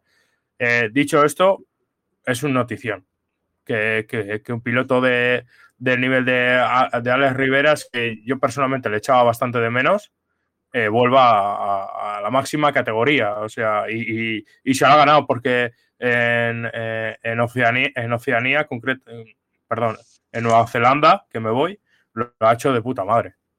Sí, es Oceanía, pero sí, ha estado en un nacional. Ha estado desaparecido del mundo, pero no sé, ha sido yo, ha sido algo muy raro con Riveras desde, desde la liada de, de Daytona con el Aston Martin. Ha sido ahí unos años muy, muy extraños de estar en Audi, en doble, bueno, salir de Porsche, que es lo raro, con la pedazo cantera que tiene, que puedes entenderlo porque ves que no tiene salida por ahí, porque hay mucho talento en Porsche para subir, pero sí, bueno, te puede salir, pero estar en Audi y luego después irte a, a Daytona y desaparecer para, para, estar en Nueva Zelanda todo el año, muy raro me pareció.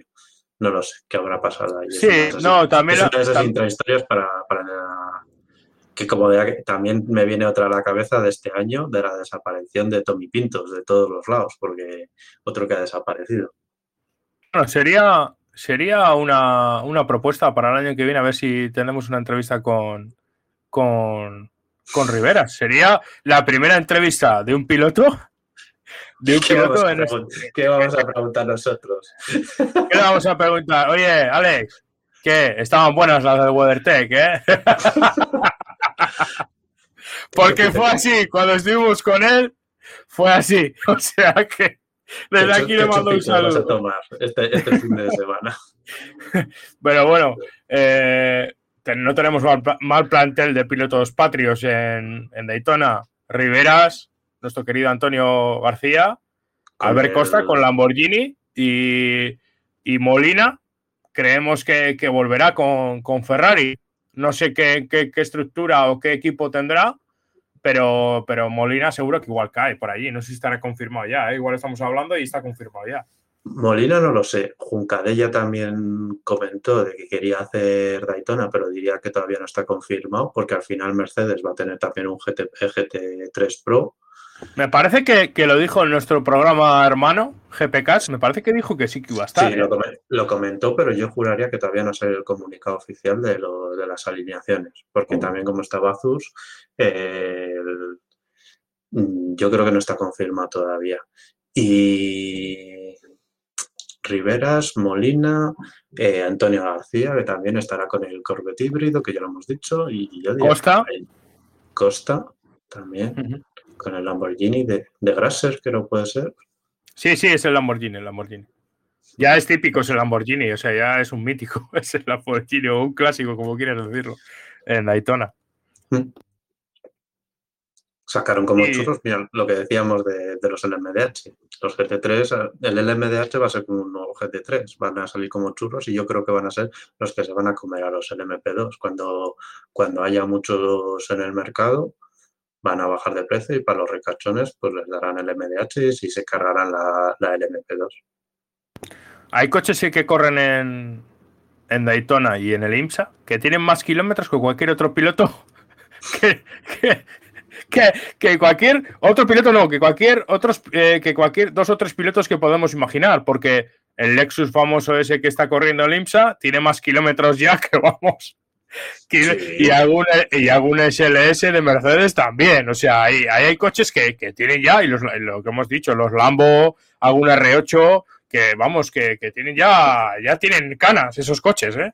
los GT3 al final son, eh, son como se hicieron para eso, para venderse como churros y, tener una categoría de GTs que relativamente te puede salir barato. Otra cosa es que las actualizaciones sean una pasada, pero sí, tienes ahí un montón de coches que, han dado muchos paseos.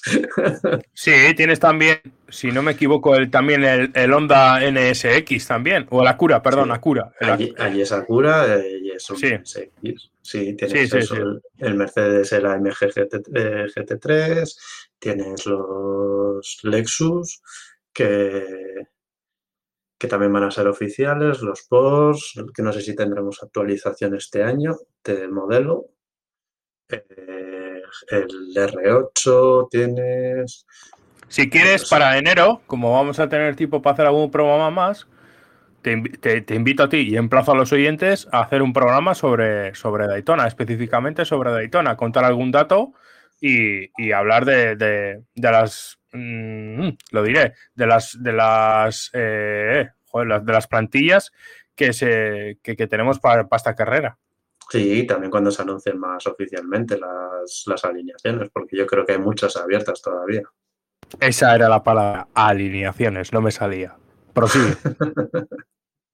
Yo no, no voy a perseguir mucho, sí. Como mucho si quieres hablar de Daytona, de las, de las hermosas bananas que nos han puesto en la, en la salida de la parada del autobús. ¿Cuántos coches se rompen? Ahí, por la noche casca alguno fijo y lo, y, lo peor no es eso, lo peor es que casque, parta suspensión, por lo que sea, se quede. Dime. Lo, peor es que, que, casque el de dentro, como le pasó a Viato. Ah, ah bueno. En mi opinión, que casque un stop. Sí, también porque puedes hacer un accidente grave, pero peor es lo otro.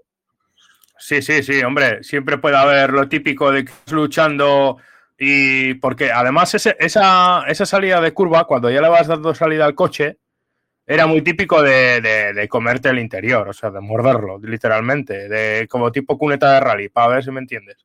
Y, y claro, al haber eh, el pedazo vuelo que hay ahora pista de aterrizaje de, del buque aeronaval Juan Carlos que tenemos aquí en España para que despeguen los Harrier, Pues eh, esa rampa que, tenemos ahí, pues lo que dices tú, un piloto que vaya igual defendiendo posición, que, que mire un poco por el retrovisor justo a la salida de la curva y se despiste un poco, o simplemente por fatiga, se puede pegar un castañazo ahí, bueno.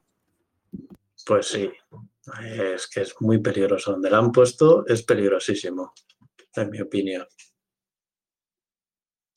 Bueno, veo que, nos hemos ido ya a una hora y tres minutos. algo impensable. ¿Alguien te, ha informado de eso por día? tenemos, tenemos por ahí un. Como, como el, el, piloto de Top Gear. ¿Cómo se llamaba? Stig. Stig. Stig. a, la, a la española. Bueno, pues eh, pasamos, si quieres, al calendario de Fórmula 2, que vuelve a un calendario más estándar en este sentido. para los que van F2, mejor. Porque como yo soy más de turismo, F2 se lo dejo para otros. sí, pero bueno, a ver, la F2, eh, yo suelo ver carreras de la F2. No voy a decir que sea un, asiduo a la F2, pero, pero sí, sí, suelo, sí suelo ver carreras. Y digámoslo así que, que está bien porque aunque ya sabemos que si es una copa monomarca y ya sabemos que hay equipos, como toda la vida ha pasado, que tienen eh, el monoplaza y el, campeonato por la mano, que siempre destacan, el piloto que vaya en ese equipo siempre va a destacar, va a tener siempre ese saltillo. Eh, es, un, es una, una, competición que, mola en ese sentido, es un campeonato que mola la F2, porque tienes golpes, tienes eh, banderas negras, que ya no se ven tanto, pero, pero siempre, siempre, ha, siempre ha habido de todo. El F2 barra GP, barra antigua GP2, siempre ha habido de todo. No nos podemos ya, Ya banderas negras no hay ni en el F2. Por eso te digo que ya lo tenemos, ya lo tenemos, pero que las hemos tenido. Sí, sí. Yo la última que recuerdo que me viene a la cabeza, ya creo que la vi en el DTM, la última bandera negra, por no hacer un drive-thru. Pero yo creo que por ahí no les queda más remedio. ¿Y, a quién fue ya, por, curiosidad? Pues no me acuerdo. Recuerdo que fue en, tu A1 Ring, mi Red Bull Ring. Eh, ¿Quién fue? ¿Quién fue? ¿Quién fue? Yo creo que fue en un Mercedes, pero ahora no me acuerdo quién fue. Es que no me viene a la cabeza. Fue en, en la anterior generación de DTMs. Sí que recuerdo en esa generación de DTMs en A1 Ring, pero no recuerdo exactamente. Recuerdo que le hicieron una una sanción de Daizu y se la pasó por el forro y ya a la quinta vuelta bandera negra y se metió a boxes que casi trompea en la entrada del frenazo que le metió al coche. Bueno, si, quieres, para no alargar mucho, porque nos estamos yendo, la verdad, de lo que viene siendo habitual el programa, que solemos tardar una hora y pico, porque tenemos que comentar más cosas. Lo habitual. Y, recomendaros también unas cosas al final del programa. Pues bueno, eh, pilotos confirmados que hay, en Virtuosi Racing tenemos a Jack Duhan y a Marino Sato. En Carlin tenemos a, Logan Sargent y luego el segundo piloto está por confirmar todavía. En MP, en MP Motorsport tenemos a Cleveland, oh, perdón, Cleveland, borra, Clement Novalak y a Felipe Drugovic. En el equipo DAMS tenemos a Roy Nishani, que este hombre ya no sé, ya no sé cómo sigue aquí. Eh, y el segundo piloto está. el segundo piloto también está por anunciar en el equipo DAMS. Luego tenemos en, campos a Ralph Bosun y el segundo piloto también está por anunciar. Y en, Van Amersfoort Racing, no, no sabemos los pilotos que, que, que, tiene, porque es un equipo que se une a la categoría, o sea, es un equipo nuevo que, entra en la plaza de, por la plaza de, de HWA, o sea, sí, HWA, perdón. Lo habías dicho bien de primeras. Sí, pero bueno. Y, bueno, pues tenemos los circuitos clásicos, Bahrein, Arabia Saudí, eh, bueno, clásicos, porque Arabia, Saudí no es clásico, es nuevo, ¿no? Pero quiero decirte que ya tenemos una configuración más clásica, digámoslo así. Shakir, Jeddah, Imola, Montmeló, Monte Carlo, Bakú, Silverstone, A1 Ring, Húngaro Ring, Spa, eh, Zambor, eh, Monza, Sochi y termina en Jazz Marina. ¿En Zambor han corrido el año pasado? En Zambor creo que le tocó a la F3. Por eso es que, es que me, suena que no, que no, que no habían estado el año pasado. Es que como se, alternaba. Vamos, el año pasado, este año, este año, porque ya nos vamos sí, este, este, año, este año. bueno, esperemos que, nos den un buen campeonato. Si quieres, mira, comentamos también, ya que lo tenemos aquí enfrente, eh, aunque no hemos hablado, me parece que hemos hablado una vez, del World Rally Car, de los rallies. Nos gusta, yo, yo, personalmente me gusta ver algún rally, pero no soy un fan aférrimo de los rallies, ni soy un entendido de los rallies, la verdad. Porque no tengo tiempo y es una cosa que, tampoco soy un seguidor, ya te he dicho, aférrimo a, ello, más allá de que me vaya a ver un rally de aquí de, del Cántabro, de Campeonato Cántabro, del regional, o me vaya a ver el rally Transmiera o, o de clásicos y algún rally que vea por la televisión, el típico de Monte Carlo, los típicos, ¿vale? Eh, de momento tenemos el rally de Monte Carlo, que se celebrará entre el, 20, entre el 20 y el 23 de enero, rally de Suecia también 25-27 de, febrero, eh, rally de Croacia, que es el 22 al 24 de abril, rally de Portugal, que me imagino que sea en FAFE, me imagino, del 20 al 22 de mayo, el 3 del 3 al 5 de junio tenemos Italia, luego tenemos el, del 24 al 26 de, junio tenemos el rally de Kenia, será el Safari, el 15 al 17 de julio tenemos el rally de Estonia, del 5 al 7 de agosto tenemos Finlandia, el, han dejado ahí una fecha por confirmar, que es del 19 al 29 de agosto, por confirmar, no sé qué, qué rally será, Luego, del 9 al 11 de, septiembre, el Rally de Grecia, será el famoso Acrópolis. Del 30 de septiembre al 2 de octubre, el Rally de Nueva Zelanda. Del 21 al 23 de octubre, tenemos el Rally de España. Y luego del 11 de, de noviembre al 13 de noviembre, en Japón, donde termina el Mundial. ¿Has dicho Finlandia? Igual el hueco ese es Finlandia. Es que ahora. No, Finlandia es del 5 al 7 de, agosto, el, el ¿no? sí, sí, es que no, no me, es que cuando has dicho lo del hueco no me acordaba si habías dicho Finlandia o no. Y viendo el hueco, no lo sé. Ahora también no soy tampoco de seguir el, los rallies, lo, veo de refilón y sí que siempre me gusta, sobre todo los de asfalto, siempre me han gustado. Pues ahora, ahora no tengo, no estoy seguro de quién es. Como mucho es comentar como en otras muchas categorías que tenemos reglamento nuevo y, que vuelve. Sí, que ahora son híbridos, ¿no? Los nuevos eh, World Car eh, son híbridos. Para potencia esta creo que es en la salida y en algunos puntos del tramo y luego después para ir en modo eléctrico durante, durante los enlaces, sobre todo en ciudad. Eh, que yo sepa, todavía no han, no han eh, elegido sustituto para sustituir a, Adamo, ¿no? En Hyundai. Había rumores, pero ahora no recuerdo quién. No, no me voy a tirar a piscina porque. Sonaba Mitchell. Sí, sonaba Mitchell. sonaba Mitchell. Eh, damos el salto a otra categoría, a nuestro querido WTCR, antes el WTCC, mi querido WTCC, que ahora se ha prostituido ya, ha dicho, venga, la tiro de la casa por la ventana ya, y ya es un campeonato de la, de la hostia el WTCR que, Bueno, de la hostia yo es que... Bueno, sí, sí, sí, ya luego, lo decimos. bueno, pues que el calendario empieza en la República Checa, en el, auto, Antes, antes de decirlo, es acojonante. Y a mí yo creo que es de los mejores calendarios que puede haber en muchos años. Sí, la verdad es que sí. Ya hay circuitos que en, bueno, vamos a decir el calendario y luego te hago la pregunta porque no me acuerdo, ¿vale? Bueno, eh, la primera carrera se celebra en la República Checa en el circuito del Autódromo de Mos de 9 al 10 de abril. Luego la segunda carrera, bueno, cada fin de semana tendrá dos carreras. O sea, volvemos ahí a, un formato más clásico, porque han, llegado a haber tres carreras por, por, fin de semana, si no me equivoco, ¿no? Sí, este año también volvieron a dos y, hmm. Y ahí cuando se volvieron a unificar con el, TC, con el TCR, hacían tres. Lo que pasa es que van a cambiar el sistema de clasificación para, para que nadie especule con el tema de, de, la, de, de dejarse caer para hacer una segunda carrera buena y demás. Pero bueno, ahí hay un jaleo que no sé si algún día solucionará. Bueno, pues sigo. Eh, la, primera y segunda carrera es en la República Checa, como hemos comentado.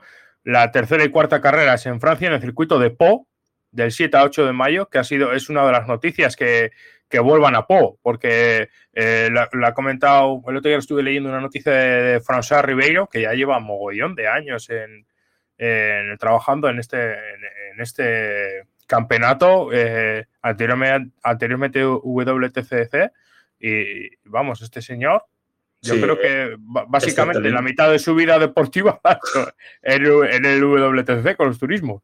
Sí, cuando Ahora, le, levantaron el campeonato con los TC1, que es lo que da Eurosport Event, y luego después montó los TCR con, con SEAT y le ha vuelto a comer la tostada. Luego volvió a comer la tostada y tuvieron que capitular. Como, ¿Has visto como los GT3? sí, pues pasamos de, de Po a la quinta y la sexta carrera, que serán dos carreras por fin de semana, repito, en Alemania, en el Nürburgring Nordschleife, el 26 a 28 de mayo, carrera que no, no nos debemos de perder, porque siempre hay golpes buenos y carreras interesantes, la verdad. Las 24 horas, es el fin de semana las 24 horas, que es, imperdible. Para mí, para mí es imperdible ese fin de semana. Luego la séptima y octava carrera se celebra en Hungría, en el circuito húngaro Ring, que, hay un ambientazo el 11 y 12 de junio. En ese circuito, Hungría ha sido de los países más, mm, con los años, eh, eh, la gente nos hemos ido dando cuenta de ello, ¿no? Pero que es uno de esos, es uno de esos países europeos que lo tienes ahí como apartado, pero que tiene una afición de, al motorsport y sobre todo a, los turismos brutal, ¿eh? Porque yo me acuerdo en Norbert Michelis, en, eh, cuando empezó a correr en el WTCC, que, la afición que, iba al circuito de un Ring era una pasada. Y bueno, y actualmente sigue yendo. Las cosas sí, sí.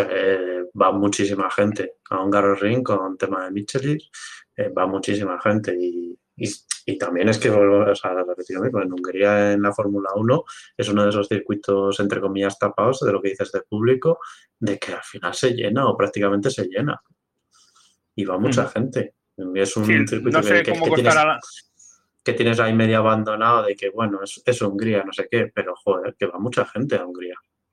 Sí, sí. Luego pasamos de Hungría, que hemos dicho que era el 11 y 12 de junio, pasamos a, España, venimos a, nuestra tierra, a Motorland, el 25 y 26 de junio, y pasamos a un, un circuitazo que es el. No nos vamos de la península ibérica, pasamos a Portugal y vamos al circuito que vuelve al circuito de, de Villarreal que es el 2 y 3 de julio. O sea, un circuito ya que, vamos, que fuera parte del propio circuito, que, es una pasada.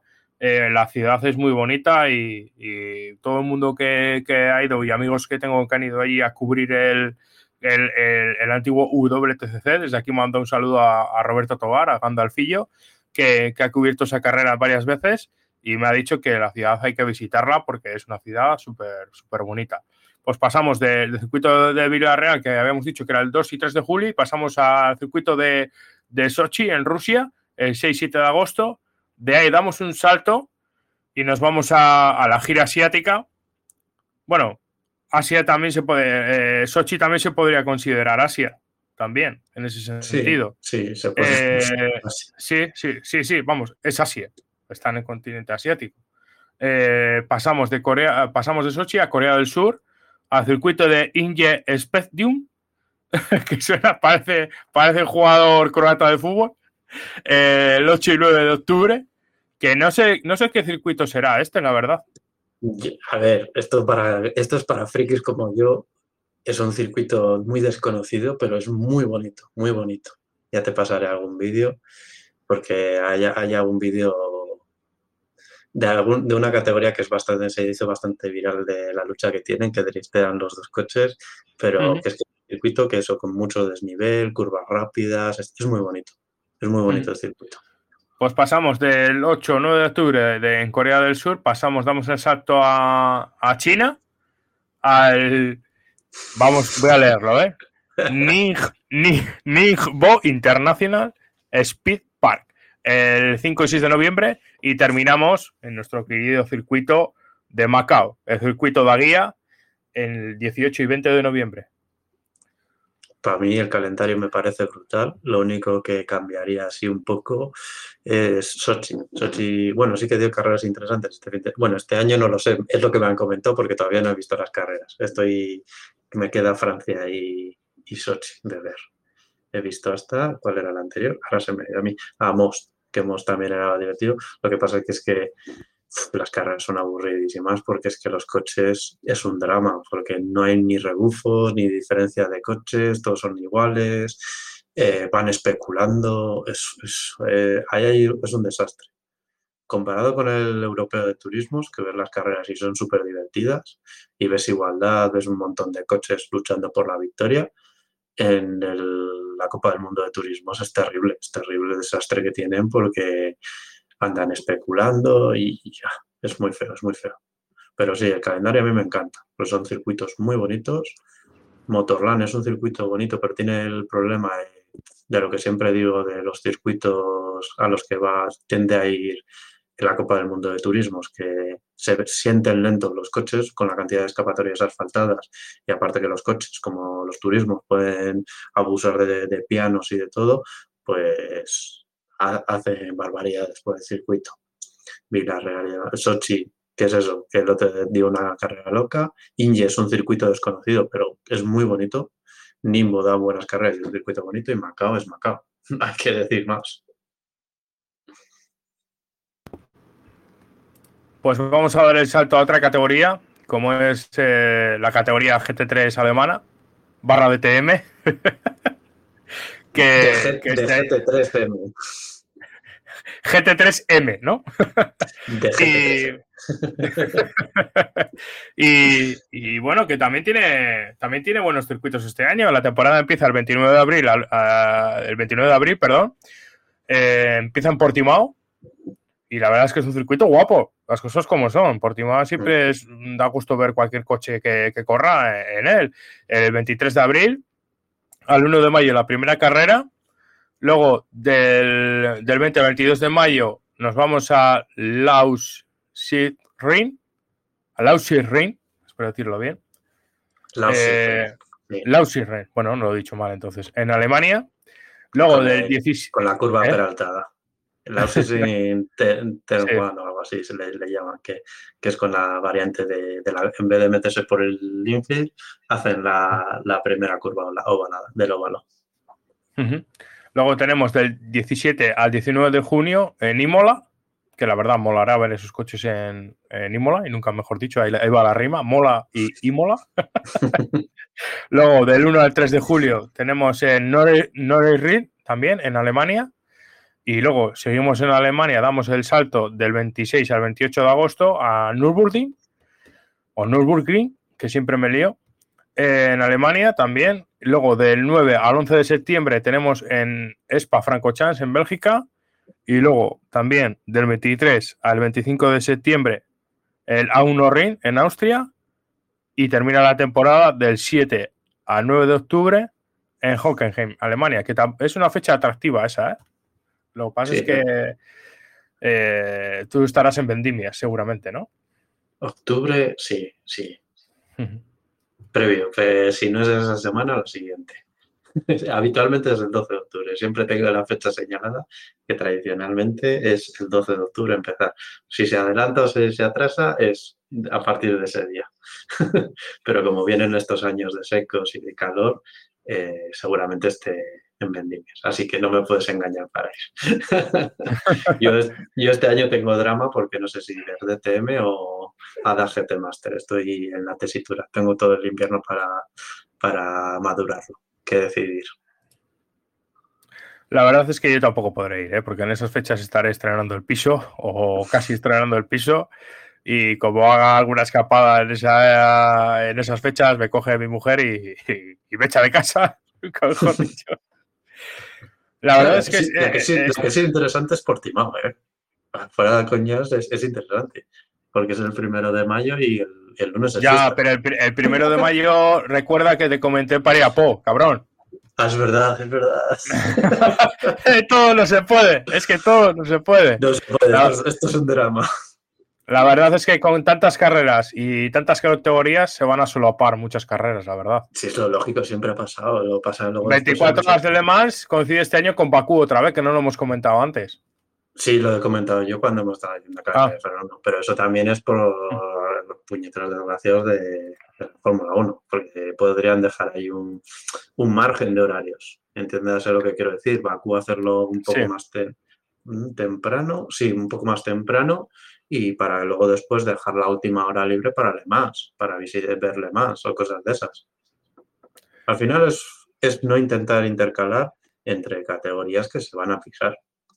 Un DTM es que no va a poder luchar contra otras categorías. Con categorías me refiero a de orden mundial como Fórmula 1 eh, y, y resto de categorías. Sí, y tiene un problema muy grande, que dentro de su propio país tiene el, el, ADAC GT Masters, como tú has comentado antes, que, que le hace mucho mimi en cuanto a audiencia y en cuanto a asistencia. Sí, porque al final está intentando luchar, que hay que es el último año de los GT3 en, el DTM, pero son dos categorías de GT3 que la del DTM te opino que está mal planteada y porque están de transición y la de GT Master está mucho mejor planteado. Y aparte que busca mucho más lo que yo siempre he reclamado de los GT3. Tienes un coche de resistencia que te permite correr a cualquier hora del día y, y estás corriendo todos los días a las 2 del mediodía. Pero vamos a ver, que puedes hacerlas al atardecer, al amanecer, de noche, de día, de todas las condiciones posibles y tú me estás haciendo todas las carreras a las 2 del mediodía. Qué aburrimiento, chico, busca algo diferente. ¿Quieres comentar algo del Dakar? Yo aquí te doy paso porque del Dakar, la verdad, más allá de, flipar con las típicas imágenes que nos ofrecen todos los años en las dunas y tal, eh, es, una, es una carrera que me gusta, ¿eh? pero vamos, es una carrera que sinceramente, no la sigo al 100%, o sea, sigo quien va líder, todos los años veo los resúmenes y todo esto de, cada etapa. Lo que pasa es que si un día me lo pierdo, pues no me duele, a ver si me entiendes. Pero que, es una cosa que me gusta ver, pero sé que tú tienes más por la mano, así que te doy paso y, hablas tú de ello. No, más por la mano, no, sí, me suele gustarlo. Sí que veo los resúmenes y es algo que no pierdo, porque al final en enero no hay más, más categorías que ver, pues suelo, suelo verlo, los resúmenes. Pero sí, como más que nada hacer mi apuesta y que la gente no... ya es que ves a los periodistas buah, tirándola ya las campanas al vuelo con Sainz y, y, bastante que termine. Yo me he puesto una cena contigo que te invito si, si un coche arde. Si no arde, te invito. Si... ¿Que el coche arde? Pues eso, si eso es fácil, ¿no? No, pero un Audi, quiero decir. Ah, un Audi que arde. Sí. Hombre, una, pues han hecho bastantes test, ¿no? No muchos, ¿eh? Llegan bastante verdes. Sí, ¿tú crees? A ver, han hecho test internos, pero de competición no. Vale, vale, vale, vale, vale. Ahí, ahí te tengo que dar la razón, porque ya te digo que yo, yo esto no mucho. yo, sé que han estado, yo sé que han estado por Marruecos haciendo los típicos test que hace todo Dios, pero que no, no sé más, ¿no? Pero al final no, hacen, no es lo mismo, ya lo sabes perfectamente, que no es lo mismo un test en el que estás tú solo que una carrera que encima es a, dos semanas o tres, ya, ya me pierdo. Hmm. a mí la categoría que siempre me ha flipado, pero en Sudamérica yo creo que tocó la, la culmen, ¿no? O sea, siempre hablamos de los coches y las motos, pero una categoría que siempre me deja flipadísimo es la categoría de los quad.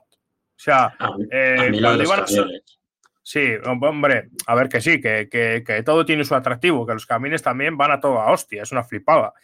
Pero, o sea, una categoría que físicamente también tiene que ser una reventada, ir medio sentado de pies, medio sentado de pies, eh, en el cual los hermanos estos Patronelli eh, argentinos, me parece que son, que mm. tenían muy por la mano en, Sudamérica la, la, categoría, la verdad. Y no sé qué ha sido de ellos porque eh, no sé si se han retirado o si seguirán corriendo solamente en, Sudamérica. Eh, creo que uno de los Patronelli, creo que está en Side by Side, pero ahora no, no te sé decir seguro. Y se dedican ahora a preparar bots, porque, bueno, en Sudamérica como tal no corren, pero creo que se dedican a preparar cosas, pero creo que están en Side by Side ahora. No estoy Y, seguro. y- y esto es lo de los boogies. Me acuerdo una de las imágenes de, no sé si del año pasado o 12 o dos años, con el famoso Fresh Fest este, el polvo este, polvo arena, una mezcla de todo, que, que los de los boogies, tío, literalmente parece que estaban sobre el agua, ¿sabes? Que se iban comiendo todo, pero literalmente se lo comían con patatas, tío. Como kilos y kilos de, de polvo que se entraba dentro del coche, ¿eh? Pero que es una pasada, tío. Y ahí tenemos también una, a una piloto que tiene la posibilidad de luchar por el por la carrera, que es Cristina Gutiérrez, que se ha llevado el campeonato del mundo. Bueno, que también es uno de esos campeonatos del mundo de, de que la gente va de paseo, de paseo entre comillas, que me refiero que no se la toma muy en serio, pero Sí, pero ahí Que- queda, queda. que, que- que el, plato fu- el plato fuerte al final siempre es el Dakar, pasa como el Le Mans. Bueno, pues si queréis, eh, si quieres, perdón, eh, pasamos a la segunda parte de- del programa. Que fíjate que cómo ha sido la primera parte, pero para mí la, para mí lo interesante es la, la segunda parte, de la parte Venga, venga. Para- hemos superado la hora y media, ahora empieza la sesión golfa. Cuéntame. A ver, ¿tú sabes lo que es un destornillador? Mm, Sí, un chupito. No, No, que no es un también es- chupito. También, exacto, es un combinado más que un. Es, eh, eh, es un combinado. ¿Y qué, y, qué, y qué lleva un destornillador? Es zumo de naranja, si no recuerdo mal. Y que el otro no me acuerdo, la, la Joder, bebida alcohólica. joder. Es que no sé. no Ya sé te si vale, es- tío.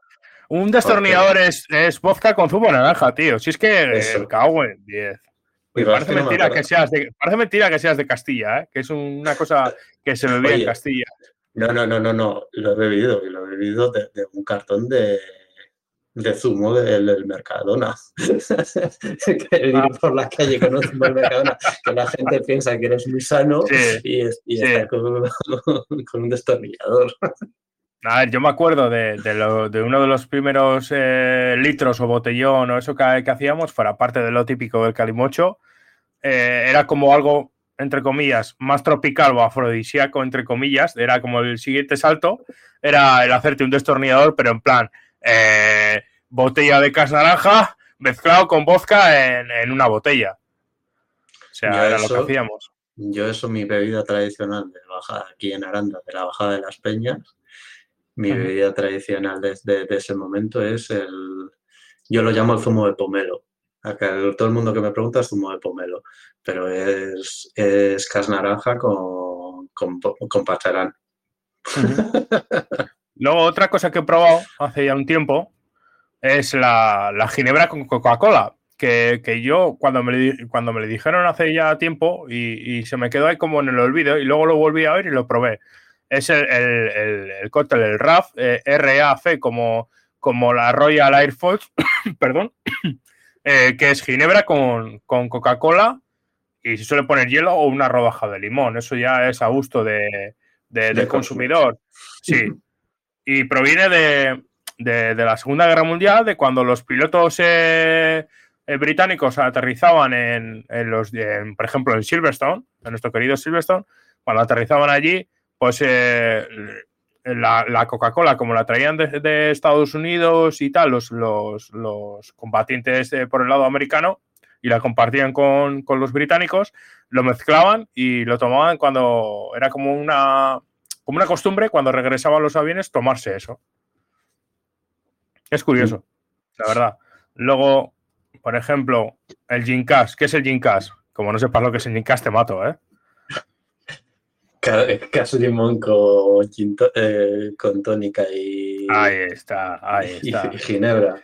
Sí, sí, sí. Bueno, aquí, El aquí es, aquí es tradicional el, el limón con ginebra. Sí, luego yo también recomiendo tomar, pues estos días, aunque sea muy, muy tal, pues eh, tomarse un buen calimocho, tío, un buen calimocho, porque por la noche igual tiras de bebida más premium, en el sentido de que igual tiras de ginebra o tal, o ron o vodka o lo que tú quieras, eh, o tiras de chupitos, que ahora vamos a hablar también de los chupitos, pero el calimocho, el calimocho para el día siguiente para comer viene, viene fenomenal. Viene fenomenal. Y si, y- y si es con un buen vino y de bodegas higuera, pues mucho mejor. ¿A que sí? ¿A que sí? ¿Eh? He metido la cuña ahí. Sabes que no nos van a pagar. A mí sí, pero a ti no. A mí no van a pagar, bueno, pero algo, algo me caerá, seguro. Bueno, lo, intentaremos, lo intentaremos. Bueno, luego, luego, luego tenéis los típicos eh, los típicos cócteles que también, pues que, que son, entre comillas, y algunos van a decir, eso es machista. Pues eh, daiquiri, que suele tomar muchas muchas chicas. Eh, por ejemplo, mi mujer eh, ha tomado alguna vez que hemos ido por ahí a un sitio así más tropical, digámoslo así, para tomar el daiquiri, que es ron blanco con zumo de limón o lima, que la lima se usa mucho, la verdad. Luego el, el Cosmopolitan, el martini, que yo no sabía lo que el martini te suena a vermú, pero que el martini es un combinado también, yo no lo sabía, que es ginebra con vermú seco. Sí, el Que, no, que, yo, que, yo, no lo he tomado en mi vida, la verdad. ¿eh? Sí, aquí creo que el martini blanco también lo toman mucho con limón, creo recordar, si no, me, si no recuerdo mal. y la verdad es que yo me.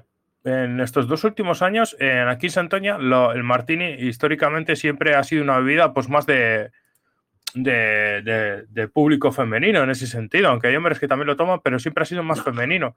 Y... el, Martín es muy tradicional de beber, sea hombre o mujer, el vermú. sí, no, aquí en, aquí en Santoña siempre, como ha sido un pueblo de, en ese sentido, de, en Santoña ha llegado a haber casi 100 bares. O sea, te aburrías de bares, en ese sentido. Y, y los hombres eran más de vinos o de blancos, o de vino blanco, lo de tomar los, los blancos que se llamaba, y las mujeres de tomar menos cantidad, pero martini, chupitos de martini con el típico hielo y tal, y la aceitunita dentro con el palillo. Muy típico de aquí, vamos. Luego, chupitos. Tanto pijerío no, no, hay aquí, lo único, solo, solo, le hay ya con el gin tonic, pero eso pasa aquí y en todos los No, aquí, aquí no es que sea pijerío, pero es que te voy a contar así un poco una historieta. Aquí siempre, como he sido un pueblo de, de que ha usado eh, la técnica de salazón para, para, diferentes tipos de pescado, pero el más conocido es el bocarte, que hace la anchoa, el bocarte es cuando se procesa, se convierte en anchoa con, una temporada en salazón, luego se soba, etc, etc. Y claro, se suelen botar con aceite de oliva, o refinado o puro, eso ya a cada cual de cada empresa elige lo que quiere. ¿Y qué pasa? Eh, cuando subían con el aceite de diferentes sitios, de eh, aceite urzante, que, igual lo conoces que es más es de la zona de Castilla, urzante, eh, y, de otros aceites de otras, marcas, pues aparte de eso también subían olivas, ¿sabes? Subían aceitunas y ese tipo de, cosas. ¿Qué pasa? Pues en las, cuando la, gente en los bares iba a tomar, iba a tomar el típico vermú o otra bebida, pues había aceitunas, había bastante aceituna en este pueblo. No siendo un pueblo aceitunero en ese sentido, no siendo un productor, a ver si me entiendes. Sí, aquí es tradicional también. Siempre lo decimos en mi familia porque mi familia desciende de ahí, de Roa, que también se dice porque había también plantados bastantes olivos en esa zona y no es una zona de olivares. Y luego, pues bueno, eh, esta, también, esta época también por la noche, si salís en Nochevieja o Nochebuena, es época de, de chupitos las cosas como son. Y el chupito ya sabes lo que pasa. El que empieza por uno no sabe cuándo acaba. Porque luego te mete un ostión que te deja, te deja la 100, te deja la 100 para allá. ¿A ti cuál es el chupito que más te gusta, Isma? En mi grupo de amigos siempre ha sido el tradicional, el, chupito de tequila. Siempre hemos ido de chupitos de tequila. Yo creo que del resto, pues también hemos tenido nuestras épocas de probar de todo las épocas jóvenes y también historietas tenemos con los chupitos. Pero Hombre, es que, es que el tequila, el tequila tiene 40 grados por lo más general. ¿eh? El tequila, hostia, el tequila, la verdad es que es un chupito duro, aunque sea muy genérico. El tequila, o por ejemplo, el, eh, la típica absenta, que siempre se ha escuchado, eh, la absenta tiene 65 grados, ¿eh? o sea, te pega un buen globazo. ¿eh? No, no, sí, la senta es peligrosa, pero sí, el tequila también, también es peligroso. Aquí lo llamamos eh, chupitos a cara de perro. Sí, y luego si quieres ya por terminar y luego, después, es que esta es, una broma interna del grupo que, la gente no entendería, pues eso, los llamamos face dog. Y venga, venga, uno face dog. para, para eso. Pones la cara de Sí. perro después, después de beber el chupito y ya de fiesta otra vez porque, porque es lo necesario. qué, su- qué mal suena todo esto.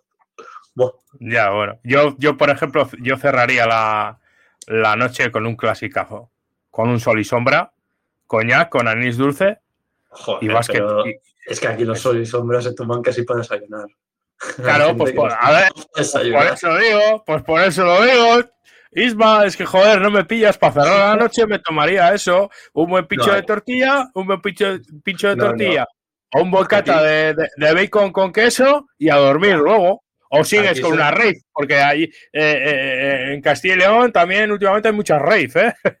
Aquí se cierra la noche desayunando un- un plato de sepia o cosas de esas. Hostia, un plato de sepia, joder. Un Exacto, plato de sepia, aquí ¿no? Hay que venir a raciones o croquetas. Yo me acuerdo un día que me pedí un bocadillo de. Me dio. Es que fue. esa sé que fue de antojo puro y duro. Me pedí un bocadillo de tortilla, pero vi ahí unas. Unas anchoas. eh, es, bueno, escabechadas eh, en vinagreta. Y, y me tuve que pedir un bocadillo. Y al final me comí las dos cosas.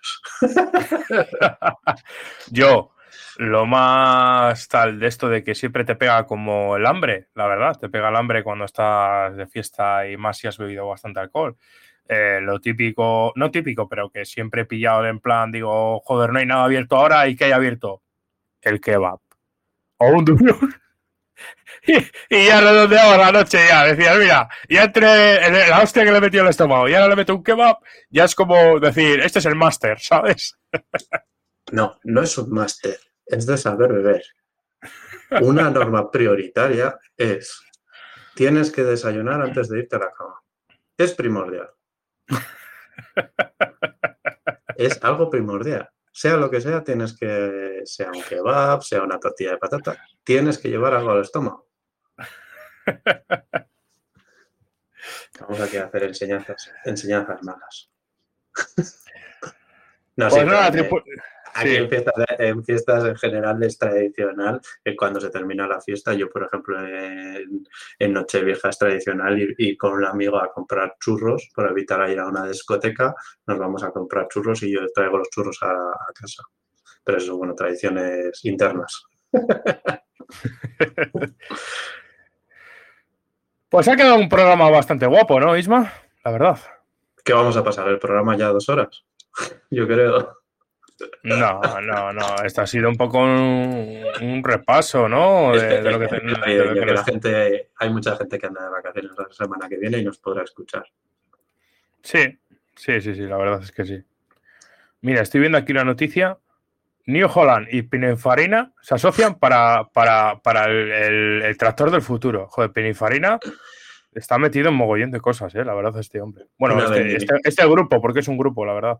Una vendimiadora, sí, diseñadores. Al final son diseñadores de coches y quien quiera diseñar, pues les llama a ellos. Otra cosa que sea funcional o no. Yo viendo lo bajitas que es, que es, si no tiene elevación, no la veo funcionar. y luego después la autonomía, obviamente. Pues Isma, ¿quieres decir algo antes de cerrar el programa? Feliz Navidad, feliz entrada, feliz salida y no sé si nos vamos a ver antes o después de que acabe el año. Ahí lo dejo. Esta ¿Nos vamos semana a ver? prepa- prepararé cositas. Ah, vamos a intentarlo. ¿Que vas a venir por aquí? Me voy a tomar, no, primero me voy a tomar un día de descanso de dos, de lo que tenía una semana, semana complicada en el Sí. trabajo. Y posterior a mi descanso y mi retiro espiritual, viendo carreras y poniéndome al día. Sí. O sea, que no igual vienes por aquí, me acabas de dar una sorpresa, cabrón. No, no. Nos, vere- nos vamos a ver, pero, pero de diferente forma, no en persona, yo creo. Vamos a intentar. Ah, vale, vale, vale. vamos, a, vamos intentar vamos a intentar preparar algo la semana que viene. Y aparte habrá que hacer una beta. Pero aquí vamos a funcionar mejor que, que- que el SpaceX, ¿eh? Pues el John Webb, que el, el, el- el telescopio que han enviado al espacio. Porque si Ah. se estropea no le van a poder arreglar de tan lejos que lo Sí. han enviado.